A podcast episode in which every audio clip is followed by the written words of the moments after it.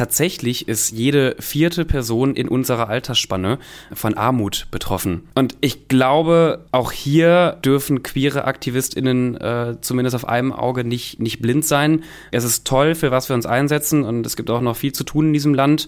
Wir dürfen denke ich, aber nicht immer nur in, in einer Thematik denken und, und, und bleiben.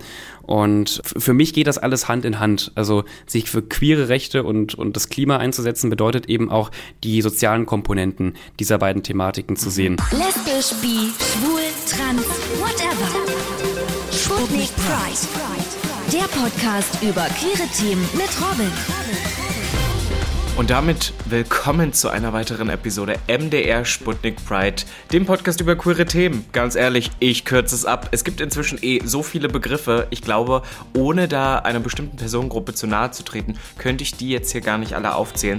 Deswegen verändern wir uns einfach. Wir sind MDR Sputnik Pride. Wir sind in der Veränderung. Wir sind flippig. Ihr merkt schon heute, ich bin komplett drüber.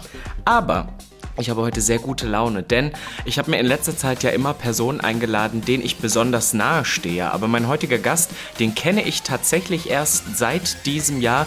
Ich bin vor allem über seinen aktivistischen Content auf ihm aufmerksam geworden. Und Fabian Grischkat, das ist nämlich heute mein Gast, der hat eigentlich schon drei Leben gelebt. Ich habe das Gefühl, er ist zwar jünger als ich, aber er hat schon so viel mehr gemacht. Er hat als YouTuber gestartet, er hat äh, schon in Filmen mitgespielt und wie bereits gesagt, er ist ja vor allem für seinen aktivistischen Content bekannt. Also diese Reels perfekt zusammengeschnitten, die den Themen immer auf den Kopf treffen, habe ich das Gefühl. Und er ist für mich auch so das Aushängeschild der Gen Z, also der Generation Z, also die Personen, die so von 1997 bis ich glaube 2002, 2003 geboren sind. Denn ich glaube, Fabian ist 2000er Jahrgang und diskutiert aber mit Politikern, mit äh, verschiedensten Personengruppen über politische Themen. Und er war auch in einem Partnerformat von einem Format, äh, wo ich schon zu Gast sein durfte, denn ich war ja bei Sag's mir, das ist ein Format von Unbubble, von dem ZDF, und er war bei 13 Fragen und hat da, glaube ich, über die Nahverkehrstickets äh, diskutiert. Also er kann jemanden an die Wand reden, er hat Argumente durch und durch, aber ich muss ehrlich sagen, ich kenne Fabian nur sehr, sehr ernsthaft. Tatsächlich, wenn ich ihn aber immer treffe, ist dem ganz anders. Deswegen werden wir heute mal so ein paar Anekdötchen rauskitzeln. Ich würde auch gerne mal wissen, wäre Fabian als offen bisexuelle Person auch ready für Prince Charming? I don't know, wir werden es rausfinden. Deswegen, without further ado, ich hole ihn jetzt dazu. Herzlich willkommen, Fabian Grischkat! Jetzt habe ich genau im falschen Moment getrunken. Hallo! Ach, wunderbar. Ja. Es, funktioniert, es funktioniert schon wieder einwandfrei. Ich sag dir das. Du siehst frisch erholt aus, wollte ich gerade sagen, aber ich glaube, das ist nicht unbedingt der Ort, wo es erholsam ist. Du warst ja gerade in Belgrad, ne? Ja, ich wollte doch gerade sagen, der Schein trügt. Ich sehe erstaunlich erholt aus, wenn ich gestresst bin. Und äh, wenn ich, also, wenn ich im Urlaub bin, dann sehe ich immer vollkommen fertig aus. Auch wenn ich aus dem Urlaub komme. Ich sehe nicht so aus, als hätte ich Urlaub gemacht. Na, same. Aber ich muss auch sagen, ich finde Urlaub auch äh, an sich relativ stressig. Weißt du, was mein Geheimnis ist? Concealer. Benutzt du Make-up? Ist es zu intim, bin- die Frage? Nein, überhaupt nicht. Ich benutze relativ wenig Make-up. Ich muss gestehen, ich kann das auch nicht gut. Also ich nutze, glaube ich, deswegen so wenig Make-up, weil ich es einfach nicht wirklich beherrsche. Aber mittlerweile, und da bin ich auch ganz ehrlich, habe ich fast täglich so ein bisschen Concealer und Puder und so ein Quatsch drauf. Aber ich bin da natürlich nicht so gut drin äh, wie du. Ja, um Gottes Willen. Ja, bei mir ist äh, ordentlich zugekleistert, das sag ich dir. Aber du weißt, du Maus, du bist jetzt im Showbusiness, da gehört das irgendwie so mit dazu. Aber weil ich dich Ja. gerade darauf angesprochen habe, du kommst gerade aus Belgrad. Es war ja Europride, beziehungsweise war ja eigentlich nicht. Du warst aber trotzdem da. Kannst du für alle da draußen, die jetzt keine Ahnung haben, was das ist, uns da mal so kurz durchführen? Was hast du da gemacht? Sehr gerne. Es war wirklich kompliziert. Ich fange vielleicht mal 2019 an. Da hat sich Serbien offiziell beworben für die Europride. Ähm, die wird jedes Jahr an ein anderes Land bzw. an eine andere Stadt vergeben. Und ähm, Serbien gewann 2019 die Bewerbung und durfte dieses Jahr die Europride austragen. Dann aber einen Monat ungefähr vor Beginn der Europride hat der ähm, serbische Präsident Vucic die Parade abgesagt. Und ähm, mir war das vorher überhaupt nicht klar, aber man kann solch eine Parade, solch eine Demonstration eigentlich überhaupt nicht absagen. Also dass man kann sie höchstens verbieten und das wäre dann auch nicht konform mit der Verfassung. Aber trotzdem hat er sie abgesagt. Die Veranstalter haben aber weiterhin an dieser Parade festgehalten. Dann haben knapp zwei Wochen, anderthalb Wochen vor Beginn der Parade die Sicherheitsbehörden, die serbischen Sicherheitsbehörden, ähm, die Parade offiziell verboten. Die Veranstalter haben aber trotzdem weiterhin an dem gleichen Datum und der Parade festgehalten. Und ich muss gestehen, ich war verwirrt. Ich wusste nicht, was jetzt überhaupt abgeht. Dann habe ich gesehen, dass ganz viele auch deutsche PolitikerInnen nach Serbien reisen. Auch der Queerbeauftragte Sven Lehmann hat groß angekündigt, er wird in Serbien sein und über die Straße gehen. Und das wollte ich mir dann auch mal anschauen. Also ich wollte wissen, wie sieht eine Parade aus, die eigentlich überhaupt nicht stattfinden soll. Also eine abgesagte Parade, die am Ende aber dann doch nicht ganz abgesagt war. Und so stand ich dann da in Serbien. Ähm, die Europride geht eigentlich eine Woche lang, aber also die Hauptaufmerksamkeit lag eben auf der Parade, die dann am äh, letzten Samstag stattfand. Und Serbien ist eine ganz andere Hausnummer, als das andere vor allem westliche europäische Länder sind. Also du bist ja auch des Öfteren auf Pride-Veranstaltungen. Ich glaube, Geht. wir haben uns gefühlt auf je gelegentlich ab und zu, weißt du. Wir haben uns, glaube ich, gefühlt auf jeder deutschen Pride-Veranstaltung getroffen, ähm, die es gab. Und da passieren leider auch immer wieder gewaltvolle Übergriffe. Und das will ich auch in Deutschland gar nicht runterspielen. Aber es ist überhaupt nicht vergleichbar mit osteuropäischen Ländern wie Serbien. Wir mussten diese Parade, an der übrigens nur man streitet sich da über die offiziellen Zahlen. Manche sprechen von 1000 Teilnehmern, andere gelesen, ja. genau, andere sagen, es waren ein paar mehr.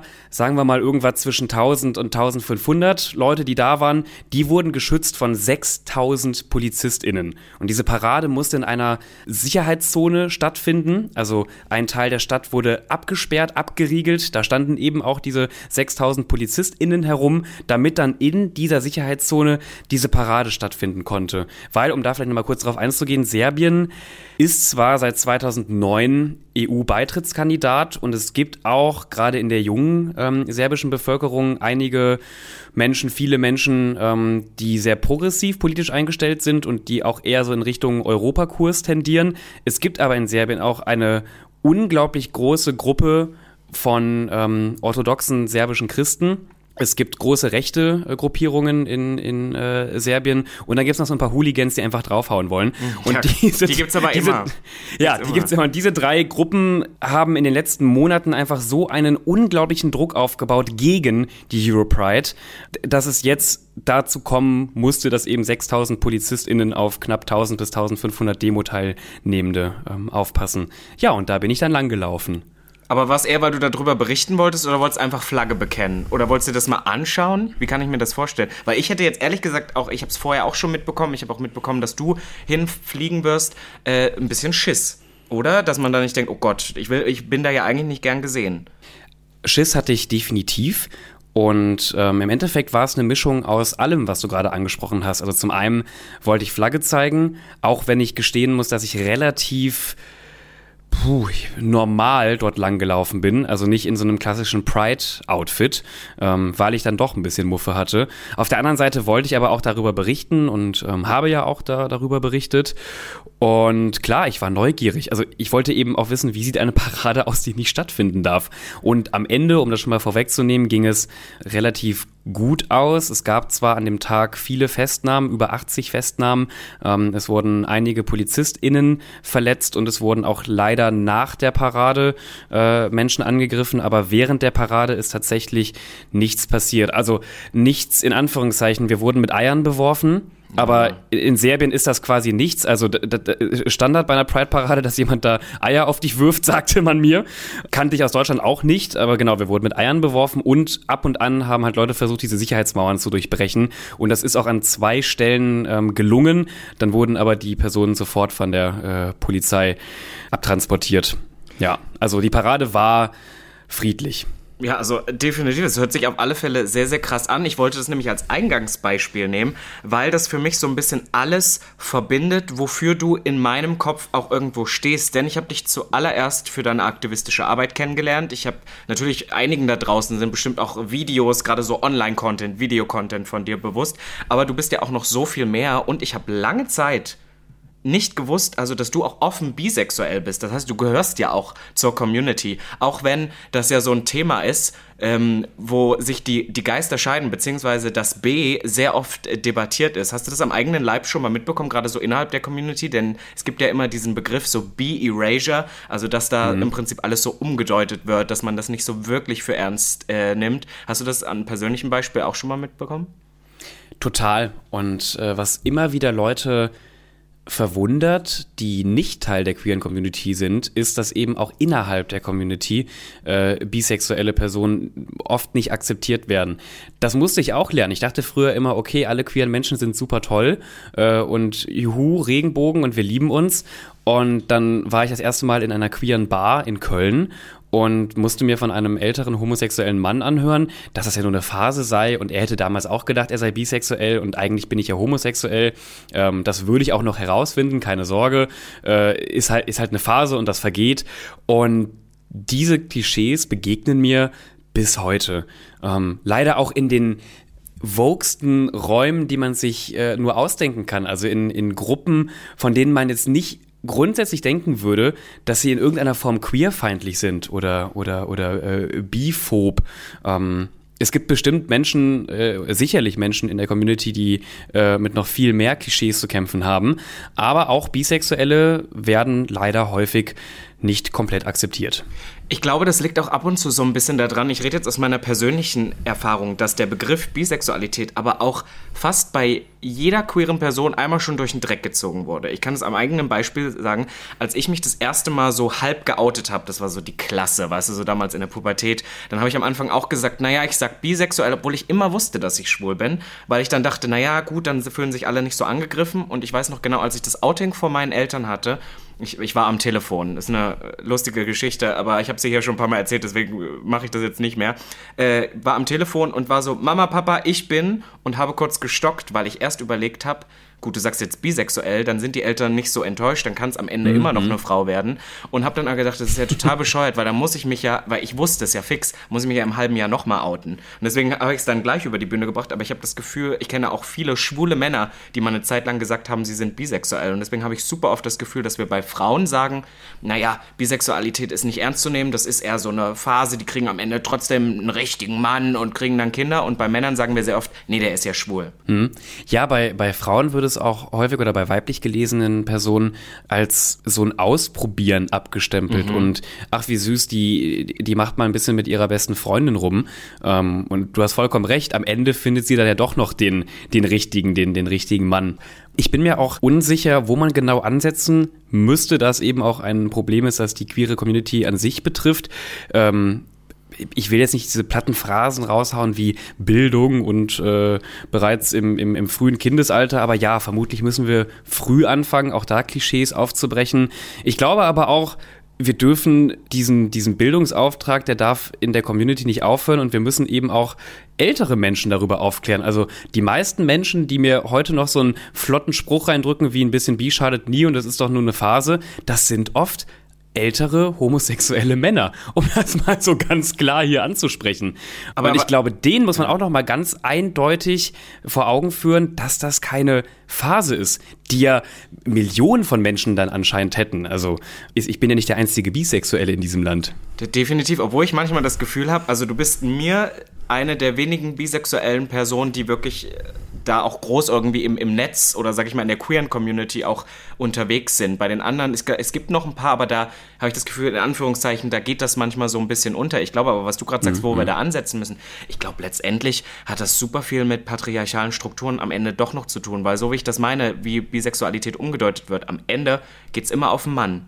Es hat immer ja. was zu tun. Bei den Frauen sagen wir, nein, die braucht nur einen richtigen Mann. Bei den Männern sagen wir, nee, der steht nur auf Männer. Also das ist halt so, ich habe das Gefühl, ja. das hat super viel damit zu tun. Und äh, das ist definitiv was, an dem wir noch arbeiten müssen. Und ich glaube, was vielen Leuten ja auch nicht bewusst ist, ich weiß nicht, wie es bei dir ist, ist aber, dass es auch so viele verschiedene Formen von Bisexualität noch gibt. Ich glaube, fast jeder schwule Mann würde über sich sagen, das ist relativ ähnlich, aber in der Bisexualität, ich habe auch viele FreundInnen, die dann zum Beispiel sagen, okay, sie sind bisexuell, aber homoerotisch und es geht ja in verschiedene mhm. Richtungen. Richtung. Hast du da auch hm. so eine, eine Unterdefinition für dich oder sagst du einfach, es ist bi und damit ist Schluss? Es gibt ja auch die Kinsey-Skala. Mhm, genau. Die habt ihr bestimmt auch schon mal angesprochen ja, ja. im Podcast. Dann muss ich sie nicht großartig erklären. Ähm, die ja aber eben helfen soll, dass man sich dann ein bisschen besser einordnen kann weil es auch hier nicht dieses klassische Schwarz-Weiß-Denken gibt im Sinne von, es gibt Heterosexuelle, Homosexuelle und Bisexuelle sind genau in der Mitte dazwischen. Ähm, ich tue mich immer schwer. Man wird oft nach so Prozentzahlen dann auch gefragt. Mhm. Steht man irgendwie zu 60, 70 Prozent auf Männer oder Frauen? Damit tue ich mich sehr schwer. Was ich auf jeden Fall von mir sagen kann, ist, dass ich in der Vergangenheit mich intensiver in Typen verliebt habe. Also wenn ich irgendwo auf einer Party war und man hat ja mal schnell an dem Abend irgendwie sich eine Nummer geklärt, dann waren das oft Frauen. Also irgendwie mit, Warte, weiblich das klingt, das klingt so andersrum. Ich sage immer, dass es meist eher so rum ist, dass die Frauen weiß. die sind, in die man sich verliebt und die Kerle, mit denen man eine Nummer klärt. Nein? Aber bei, bei mir waren dann die, die ganz schnellen Nummern, das waren dann doch eher Okay. weiblich gelesene Menschen und ähm, wo ich dann wirklich Gefühle über Monate entwickelt habe und echt stark verliebt war, auch ganz unabhängig vom, vom körperlichen ähm, und sexuellem, da, das waren dann männlich gelesene Personen und ähm, ich könnte sie aber jetzt auch nicht, also ich, ich kann gleich auf eine Party gehen und ähm, da, da steht eine Frau und ich, ich verlieb mich für immer in sie. Das kann sein. Äh, oder, oder ein Typ. Also deswegen, ich, ich bin ein echt schlechtes Beispiel. Ich kann mich da super, super schwer festlegen. Das finde ich total spannend, weil ich hatte in den letzten Episoden von Sputnik Pride hatte ich immer Personen zu Gast, die ich wirklich privat auch sehr, sehr gut kenne. Und ich habe das Gefühl, wir beide haben uns ja erst so dieses Jahr so richtig kennengelernt und vor allem auch auf den Pride-Paraden. Und ich habe letztens, als ich mich so vorbereitet habe, auch so auf diesen Podcast, habe ich so gesagt, wer ist eigentlich Fabian Grischkat genau? Also das, was ich online sehe, weiß ich ja. Aber das ist zum Beispiel jetzt schon wieder was, was ganz Neues. Ich hätte zum Beispiel äh, dich immer ganz, ganz anders eingeschätzt. Ich habe zum Beispiel eher gedacht, dass du sagen würdest, du bist wahrscheinlich eher auf Frauen gepolt, aber es ist mit Männern auch schon mal was passiert oder sowas. Aber das ist zum Beispiel ja schon wieder so eine ganz andere Richtung. Aber weißt du, was ich mich dann noch mehr frage? Konsumierst du so typisch ich will jetzt gar nicht sagen queeren Content, aber halt so, was zum Beispiel auch die schwule Community konsumierst du, bist du so ein Pop-Culture-Stan? Hast du so deine Lady Gaga, Katy Perry, die du verfolgst? Guckst du, keine Ahnung, Queer Eye Germany? Guckst du Prince Charming? Guckst du Princess Charming? Gibst du dir sowas?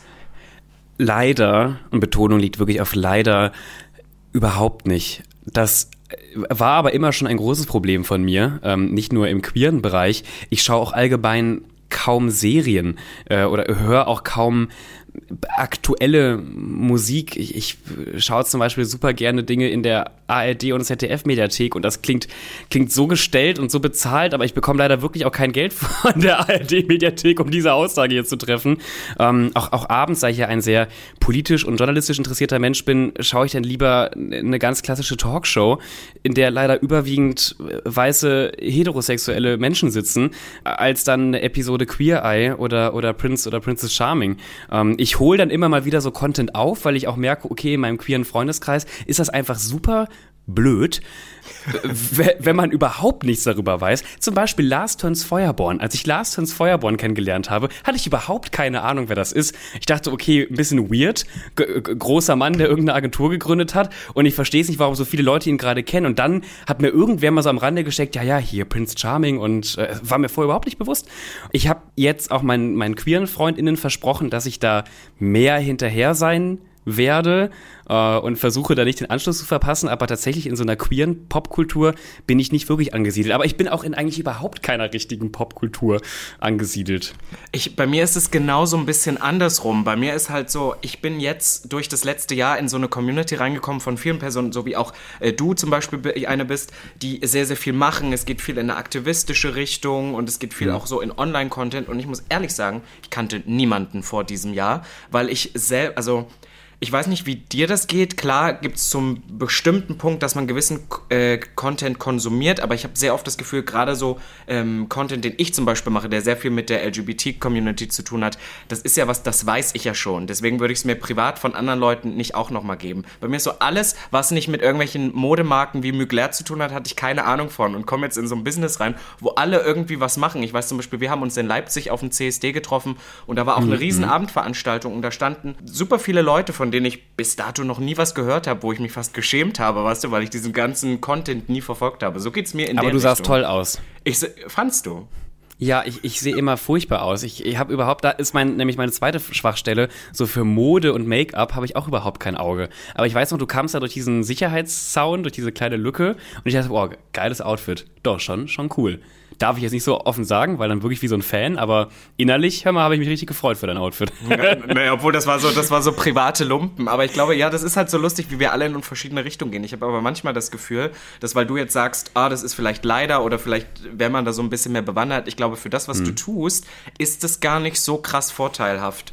Äh, wenn du jetzt in so krassen Outfits rumlaufen würdest, weil ich merke das bei mir sehr, sehr oft, dadurch, dass es halt oft sehr freizügig ist, sehr mal ein Kleid und was weiß ich, dass dann Leute das dass du den Leuten erst dreimal mehr beweisen musst, oh, ich habe auch vielleicht was im Köpfchen. Also nicht, dass ich das jetzt so krass selbst über mich sage, aber ich meine, du weißt, was ich meine. Dass die Leute dann erstmal ja. sagen, der ist nur das eine, dann kann er das andere nicht auch sein. Da gibt es eine ganz tolle, auch, auch, auch wissenschaftliche und, und, und ähm, gesellschaftspolitische Erkenntnis. Das ist das Prinzip der Respektabilität. Das musste ich letztens mhm. auch erstmal lernen. Ich will jetzt ja gar nicht klug scheißen, aber um, um das mal kurz in diesem Podcast, man kann ja auch mal was Sinnvolles hier mitbringen. Mhm, ähm, mhm. das Prinzip der Respektabilität bedeutet nicht mehr, als dass sich politisch aktivistische Gruppierungen von marginalisierten Gruppen, also zum Beispiel die queere Bewegung, immer wieder versucht anzupassen und Gemeinsamkeiten zur dominanten heteronormativen Gruppe herzustellen, damit eben die dominante Gruppe, die heteronormative Gruppe merkt, ah, die sind gar nicht so verschieden. Also Beispiel, die gleichgeschlechtliche Ehe hat einen großen Aufschwung bekommen, als queere Menschen immer wieder den Vergleich gezogen haben zwischen, wir sind doch genauso wie ihr, also Mann und Mann, die irgendwie in einem Reihenhaus leben und einen Hund haben und äh, zur Arbeit morgens gehen, die sind doch genauso wie Mann und Frau, die in einem Reihenhaus leben und einen Hund haben und morgens zur Arbeit gehen. Ursprünglich kommt das Prinzip der Respektabilität aus der Black Community ähm, und wurde da halt eben schon verwendet, um zu zeigen, hey, schwarze und weiße Menschen sind doch auch äh, vollkommen gleich. Dann wurde es auch in der, ähm, in der feministischen Bewegung genutzt. Und um erstmal den Bogen wieder zu, äh, den, den Kreis zu schließen, es hilft vielleicht tatsächlich oft Menschen wie mir nicht in einem Netzshirt irgendwo in den Fernsehauftritt zu gehen, um erstmal von einer dominanten heteronormativen Masse akzeptiert zu werden. Damit will ich aber nicht sagen, dass das falsch ist, in einem Netzshirt irgendwo in, in eine Talkshow äh, sich zu setzen. Aber ich wollte dir damit nur zustimmen. Tatsächlich kann das vorteilhaft sein, wenn man sich versucht, eben an die andere Seite so ein bisschen auch äußerlich anzupassen. Ja, bei mir ist es vielleicht aber auch ein bisschen anders gekommen. Jetzt äh, schwenke ich nämlich um, weil ich mal sagen wollte, okay, wir haben jetzt gelernt, Fabian Grischkat ist bisexuell, aber du bist ja noch so, so viel mehr und ich habe tatsächlich so ja. ein bisschen recherchiert. Und wenn ich jetzt über meine Arbeit spreche, sage ich erst, war das erste, also ich habe ich hab mal Modemanagement studiert. Ich habe tatsächlich sogar einen Master da drin gemacht. Das heißt, dieses Interesse Nein, für. Wirklich? Ja, ja, ich weiß auch nicht warum. Keine Ahnung. äh, also ich habe das, hab das gemacht und dann bin ich jetzt in diesen Job hier reingerutscht und das Einzige, was ich von meinem teuren Studium habe, ist nur, dass ich mich gerne teuer anziehe oder irgendwie mich dafür interessiere. Aber das war sozusagen bei mir als erstes. Und ich muss ehrlich sagen, bei mir ist dieses Ganze, ich will mich nicht Aktivist nennen, aber es ist definitiv auch ein Teil des Jobs irgendwie, ist das erst im zweiten Zuge gekommen. Das heißt, die Outfits, die standen schon, bevor ich die, sage ich jetzt, wie du es jetzt sagst, Fernsehauftritte oder was, was ich hatte. Ja, das heißt, ja. das ist ein bisschen eine andere Geschichte. Aber ich habe bei dir natürlich auch mal nachgeschaut. Es gibt ja Wikipedia-Artikel, es gibt ja alles. Und ich habe jetzt erfahren, du wenn man das so sagen möchte, du hast ja eigentlich in deinem jungen Alter, du bist jetzt nochmal drei Jahre jünger als ich und hast ja schon 30 Leben gelebt, habe ich das Gefühl. Du hast ja schon alles in den sozialen Netzwerken gemacht. Ja, nächstes Jahr gehe ich in Rente. Ja, du hast ausgesorgt, ist dann auch vorbei. Oder? Hast du mit YouTube so laut sagen? Ja, ja, hast ich du mit bin, YouTube angefangen? Das, ich habe mit YouTube angefangen. Ja, ich bin ne? nicht reich. Ich möchte nur sagen, ich bin nicht reich und gehe nicht nächstes Jahr in Rente. Ähm, ich habe angefangen, Kurzfilme zu drehen. Ähm, da war ich, boah, elf Wow. Ja, ich glaube elf Jahre alt, da habe ich so kleine Lego-Figuren ähm, bewegt. Kennst du Stop Motion? Mhm, na klar. Und ähm, also für die, die es nicht kennen, da macht man ein Foto, zum Beispiel von einer Lego-Figur und dann bewegt man die so einen Millimeter und dann macht man wieder ein Foto und dann bewegt man die Figur wieder einen Millimeter und daraus entsteht nachher eine Bewegung. Das ist super anstrengend und ich weiß nicht, warum ich das damals so toll fand, aber ich habe angefangen mit kleinen Lego-Kurzfilmen und die habe ich dann irgendwann hochgeladen ins Internet, ähm, weil mir das Publikum, das aus meinen Eltern und meinen Großeltern bestand und meinem Hund, ähm, dann irgendwann doch nicht mehr reichte. Und ja, ich habe auf YouTube erstmal auch überhaupt nichts in eine queere oder ansatzweise politische Richtung gemacht. Wir haben Kurzfilme gedreht, äh, also ich hatte dann irgendwann YouTube-Trio mit zwei Freunden. Äh, wir haben Sketche, Songparodien, so einen lustigen Kram halt hochgeladen. Und in dieser Zeit, in der ich auf YouTube irgendwie ein bisschen größer wurde, habe ich eben auch entdeckt, dass ich mich politisch interessiere und auch in dem Bereich ausdrücken kann und dass ich eben vielleicht nicht heterosexuell sein könnte. Also äh, mittlerweile weiß ich es, aber als ich 13, 14 war, da dachte ich auch immer mal wieder, das ist vielleicht nur eine Phase. So sind die Hormone, knallt halt gerade so ein bisschen und morgen stehe ich aber wieder nur auf Frauen.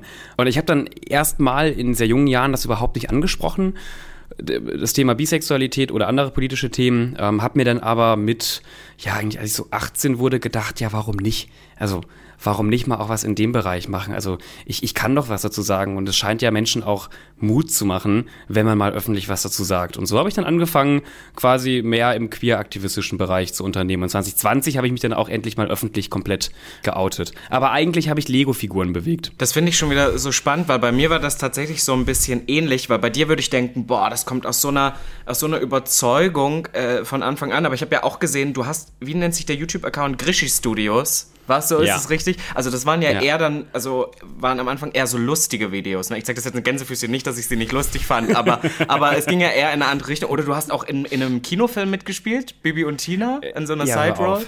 Also du hast ja, du hast wirklich alles gemacht. Du hast eigentlich meinen Traum durchlebt, bevor du in die aktivistische oder politische Richtung gegangen bist das ist kein Traum. Also ich, ich glaube, äh, es herrscht auch ein großes Missverständnis, was äh, diese Rolle in, in ähm, Bibi und Tina angeht. Also ich war zwei Minuten in dem Film zu sehen. Hammer. Also ich, äh, super. Äh, Hauptrolle. Nee, also wirklich nur am Anfang. Man kann auch, also wenn man mich sehen will in diesem Film. Ja, sag ähm, das mal, weil ich habe den Film schon mal geguckt, aber vor Jahren. Das heißt, ich, ich stehe da am Anfang an der Bushaltestelle. Also ihr könnt wirklich die ersten zwei Minuten dieses Filmes schauen und dann habt ihr alles gesehen, wo ich in diesem Film auftauche. Dann könnt ihr wieder äh, Bild Bildschirm ausmachen. Würdest du sowas ja. nochmal machen? Puh. Bibi und Tina glaube ich nicht. Warum nicht? Ich sehe dich da auch singen, da konnte man ja auch so performen. Jungs gegen Mädchen, nein, Mädchen gegen Jungs. War das nicht so ein Hit? Das ist das Furchtbare auch daran. Ich habe ja in diesem super, ähm, auch, schwierigen, geschlechterspezifischen Film mitgewirkt. Also ich glaube, heute würde ich auch nicht in einem Film mitspielen, der Jungs gegen Mädchen heißt. Ähm, zumindest würde ich noch mal dreimal darüber nachdenken. Ich habe die, die Arbeit vor allem mit dem, mit dem Regisseur Detlef Book ähm, sehr geschätzt und es hat mir viel Spaß gemacht, aber ob ich heute noch mal in einem Film, in dem auch super viele Tiere auftauchen, ich bin ja auch noch irgendwo Stimmt. ein vegan lebender Mensch, ähm, ob ich in einem Pferde- und, und Tierfilm mit der Thematik Jungs gegen Mädchen mitspielen würde, ich glaube nicht es ist so spannend, wie wir heute eigentlich andere äh, Sachen ganz anders reflektieren. Ne? Also damals ja. hat man das so geguckt und war so, ja, man hat es so hingenommen, war halt ein süßer, äh, fast schon eher Teenie-Film. Und, und jetzt sieht man schon so, oh Gott, wie problematisch das auf so vielen Ebenen ist. Aber äh, fand ich so spannend, weil ich das nämlich gelesen hatte und dann dachte ich, boah, ich habe diesen Film vor Jahren mal geguckt, aber ich habe dich da damals tatsächlich nicht wahrgenommen. Deswegen äh, fand ich das so, so spannend, weil ich bin damals in diese Arbeit, die wir jetzt vielleicht auch tun, so ein bisschen reingerutscht also ich war bei Prince Charming. Ich weiß gar nicht, ob du das wusstest.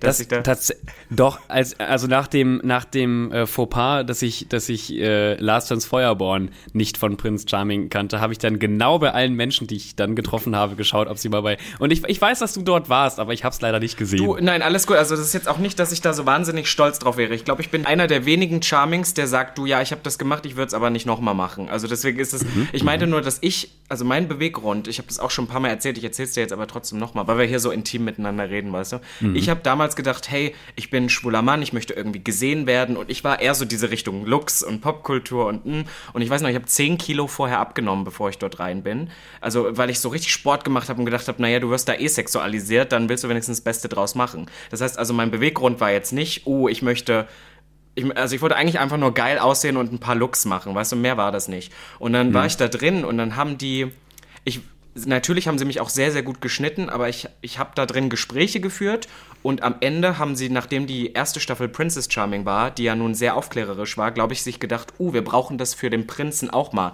weil äh, die, die, die männlichen Charmings eigentlich immer eher so, naja, wir wollen Sex und bla bla bla. Und sie wollten es, glaube ich, umschneiden. Das heißt, sie haben mir super viele Momente gegeben, wo wir über super wichtige, vielleicht auch politische Themen geredet haben. Und dadurch hat sich das bei mir nämlich so ergeben, dass ich dann auf einmal so äh, auch deswegen gefragt war. Und ich habe gesagt, naja, für mich war das jetzt nicht aktivistisch, das waren einfach Themen, die mich betreffen, weil ich halt ein schwuler Mann bin. Und jetzt mache ich den ganzen Bums so nach dem Motto. Oder ich mhm. nehme die Plattform, die mir gegeben wird. Aber ich habe auch nicht von Anfang gedacht, so, oh, jetzt will ich irgendwie was geben. Aber gibt es bei dir so Herzensthemen? Weil ich sage immer, bei mir ist es natürlich vor allem die LGBT-Community, weil ich halt selber ein schwul lebender Mann bin und alle meine Freunde eigentlich im queeren Spektrum sind. Aber gibt es irgendwas, wo du jetzt sagst, okay, ich bin Veganer, deswegen Peter, du arbeitest mit Peter zusammen, das müssen wir hier kurz sagen, mhm. das ist mir total am Herzen oder ich bin bisexuell, die queere Community liegt mir total am Herzen. Was ist da so dein Forte, dein Gusto? Ja, leider relativ langweilig, ähm, wahrscheinlich aus der Perspektive von vielen ähm, queeren Menschen, die eher in popkulturellen Themen unterwegs sind. Aber ich finde Sichtbarkeit gerade in parlamentarischen Berufen, also zum Beispiel im Bundestag, super wichtig. Und äh, mir macht es total viel Spaß, immer auf einer queeren politischen Ebene aktiv zu sein und da auch hinterher zu sein. Und also, äh, wo stehen wir gerade, was die Gesetzeslage angeht? Äh, was kann sich noch ändern? Äh, wo, wo, können wir anpacken in der kommenden äh, oder aktuellen Legislaturperiode? Ähm, ich äh, arbeite ja unglaublich gerne mit Menschen wie Sven Lehmann, äh, dem Queerbeauftragten, zusammen. Und das, das klingt so spießig, aber tatsächlich das, also zu schauen, wie können wir es nachhaltig und langfristig schaffen, dass queere Menschen im Bundestag repräsentiert sind, dass wichtige politische, juristische Entscheidungen auf einer queeren Ebene stattfinden. Das macht mir irgendwo Spaß. Und ich kann ja nicht mehr genau sagen, warum, aber ich habe am Ende dann eben doch mehr Spaß, an so einer Talkshow teilzunehmen oder sie mir anzuschauen, als auf ein Konzert zu gehen von einer Künstlerin, die in der queeren Szene äh, oder einem Künstler ganz, ganz bekannt ist. Ja. Aber das finde ich ja auch super. Wir, weißt du was, Fabian, wir brauchen ja auch solche Leute. Wir brauchen nicht nur so Leute wie mich, obwohl ich mich auch gerne in eine Talkshow äh, setze und natürlich über solche Themen rede. Aber gibt es das, wenn du das Thema Politik anschneidest? Ich weiß, dass wir in Deutschland momentan ist es auch so ein Trend geworden, sich über Politik, wahrscheinlich auch in jedem Land, aufzuregen. Aber gibt es was, wo du sagst, da mangelt es, einfach ganz quick, wo du sagst, daran mangelt es in Deutschland am meisten? Ich habe das jetzt von Harpe Kerkeling geklaut. Kennst du diesen Film Ich kandidiere? Ich kann natürlich. Natürlich, das klar. ist so. Woran mangelt es? Äh, ich kandidiere übrigens, also auch, auch, auch seine, seine Rolle da als Horst Schlemmer war, glaube ich, einer der ersten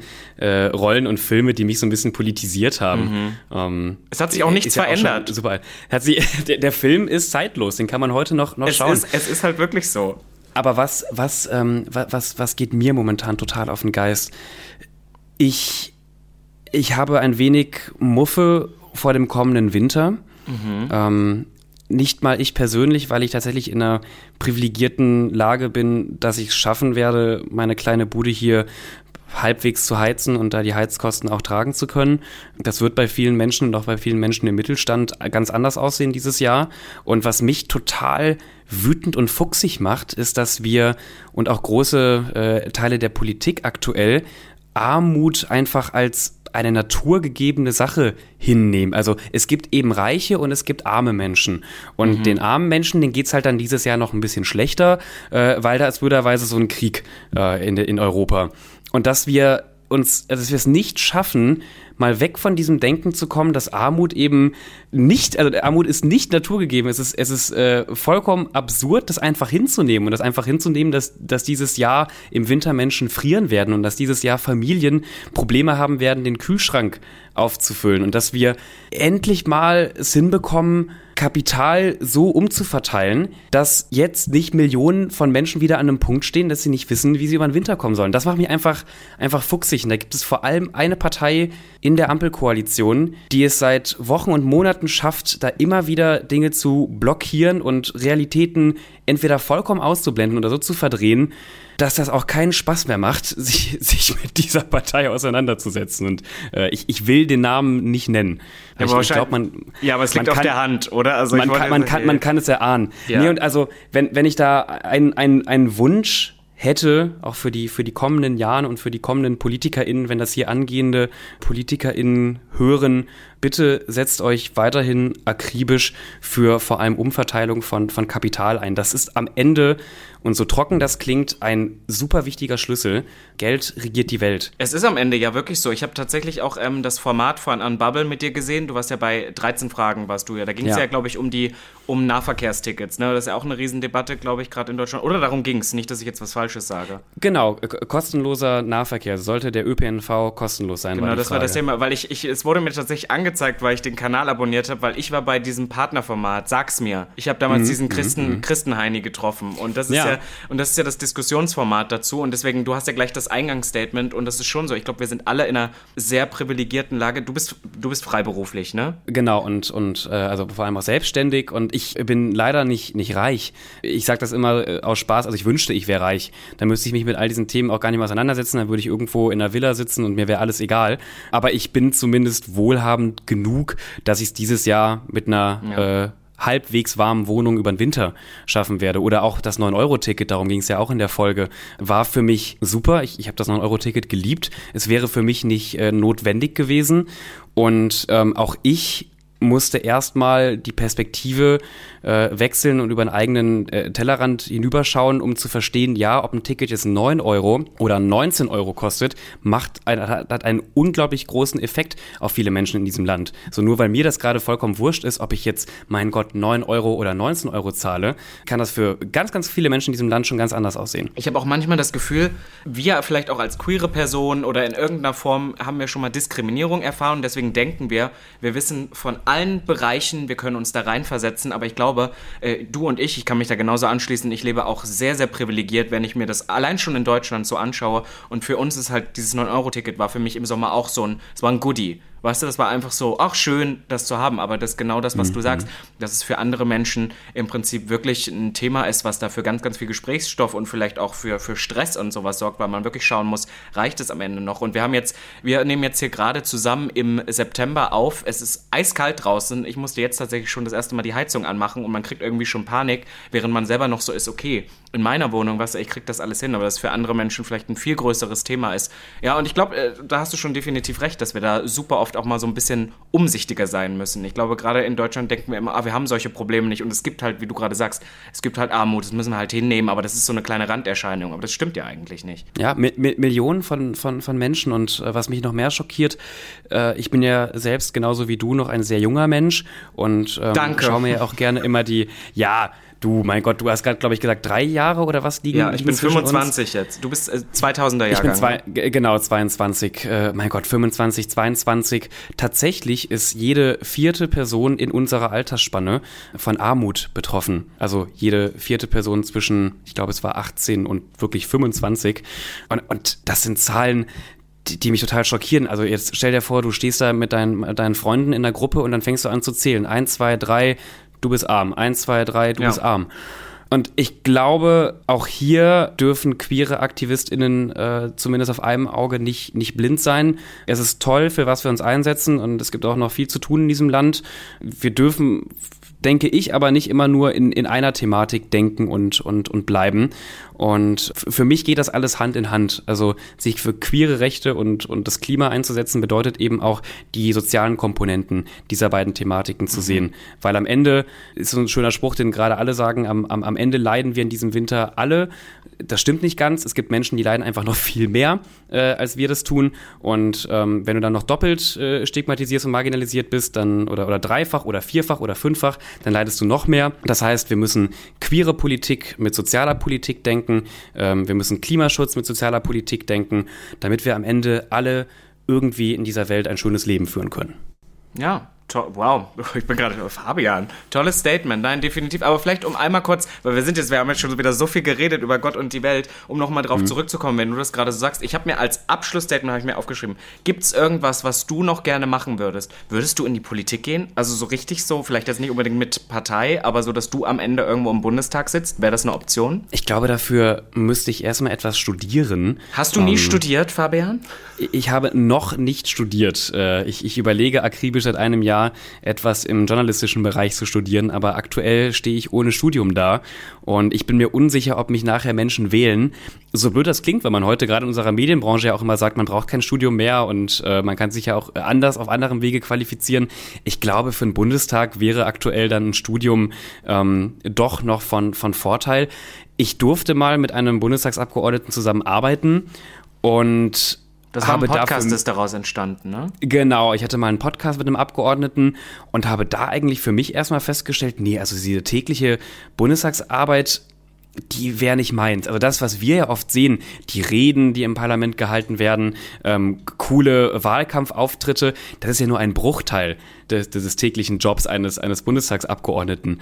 Die Hauptarbeit ist super nervenzerrend und hat viel mit Papieren und, und Unterlagen und Abstimmungen zu tun. Und das würde mir, glaube ich, auf lange Sicht keinen Spaß machen. Also aktuell sehe ich mich nicht äh, proaktiv in der, in, der, in der Politik, also zumindest nicht als, als Politiker. Was würde ich gerne im Leben nochmal machen? Ich habe mir so aufgeschrieben, würdest du Musik machen? Plot Twist, fünf Minuten später habe ich gefunden, dass du schon mal einen Song raus, also nicht alleine, aber schon Musik rausgebracht hast in deiner Jugendzeit. Ja, ja, mit unserem Kanal damals und Songparodien. Deswegen, das, das habe ich ja schon getan und ich habe früher auch Violine gespielt im Orchester ähm, und Schlagzeug. Schlagzeug und Violine ist auch eine Kombi, die kann ich einfach nur allen da draußen mhm. empfehlen. Mhm. Ähm, ist super, also kombiniert sich wirklich toll. Mhm. Was würde ich denn gerne äh, ich glaube, eine Band gründen, dafür ist es auch zu spät. Diese ganzen coolen deutschen Popbands, ja, die fangen ja auch schon alle irgendwie mit, Aber mit findest, 18, 19 an. Findest du, ist das zu spät? Darf ich dir ein kleines Geheimnis verraten? Mein, mhm. Eigentlich mein Traum immer noch und mein größter Traum, ich wollte immer in die Öffentlichkeit, ich wollte eigentlich Sänger werden. Ich wollte so richtig trashige Popmusik. Ich habe ja auch schon was rausgebracht oder bin ja auch immer noch dran und bin da dabei. Und ich hatte Phoenix hier schon mal im Podcast und Phoenix sagt ja auch immer Musik. Warum gründen wir nicht zu dritt eine Band? Du kannst Violine und was war es nochmal? Schlagzeug? Und Schlagzeug. Gleichzeitig kannst du. Gleichzeitig. Ja. Das klappt gut gleichzeitig. Und Phoenix und ich, wir singen und tanzen. Obwohl ich sehe dich ehrlich gesagt auch tanzen. Was ist mit Tanzen? Oh, bin ich auch geil. Ich habe äh, Tango früher getanzt, weil meine Eltern das, das getanzt haben, argentinischen Tango. Mm. Aber ansonsten bin ich da auch nicht wirklich begabt. Dann doch lieber, dann bleibe ich doch lieber bei der Band. Ich schließe mich gerne eurer Band an. Und mir fällt gerade auch überhaupt nichts Spannenderes ein, was ich gerne im Leben, also es gibt so viel, was ich im Leben noch irgendwie machen oder, oder, oder erwerden möchte. Aber ich glaube, in unserem Job kommt auch vieles auf einen zugerollt, weil wenn ich diese Frage beantworten ja. muss, dann sage ich immer, ich weiß noch nicht mal, was nächste Woche passiert. Weißt du, also das ist immer, ich finde, es passiert auch so viele Sachen, wo man dann, ich habe zum Beispiel letztens habe ich äh, eine kleine Rolle in einem, in einem Filmsynchron gesprochen. Da war ich auch so, hätte ich niemals mir gewünscht, fand ich aber mega. Weißt du, was ich meine? Also solche ja, Sachen, ja. die dann so passieren.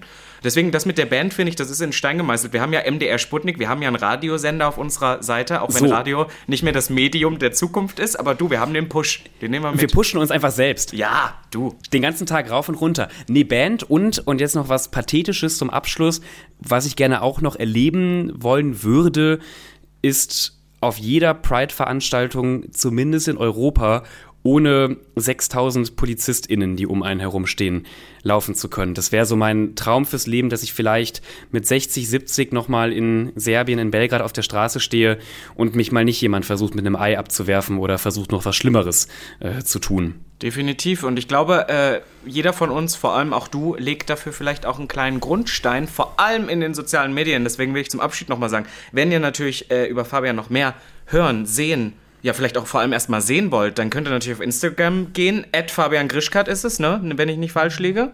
Ja. Gibt's noch was, was du pluggen willst? Ein Buch? Nee, gar nicht. Aber wenn ihr euch jetzt gerade denkt, Mensch, was ist das denn für ein toller Podcast vom MDR? Da will ich doch mal mehr MDR hören geht zu euren Großeltern, kramt das alte Radio raus und äh, schmeißt an die Kiste. Da geht's los, da geht's los. Super. Äh, Werbung haben wir mitgenommen. Und wenn ihr, wenn ihr jetzt noch Anmerkungen habt nach diesem Gespräch, könnt ihr natürlich uns allen auf Instagram schreiben. Schreibt Fabian, schreibt mir oder schreibt uns eine Mail an pride.mdr.de und dann hören wir uns wieder in zwei Wochen. Fabian und ich sitzen zwar in derselben Stadt, aber ein bisschen auseinander. Wir werden uns aber, denke ich, wahrscheinlich in den nächsten Wochen eh wieder auf irgendeinem Event begegnen. Ich bin heute Abend auf einer Kinopremiere. Bist du dort auch? Nee, da bin ich heute mal nicht. Heute, okay, heute setze okay. ich aus, habe ich gedacht. Heute bin okay. ich raus.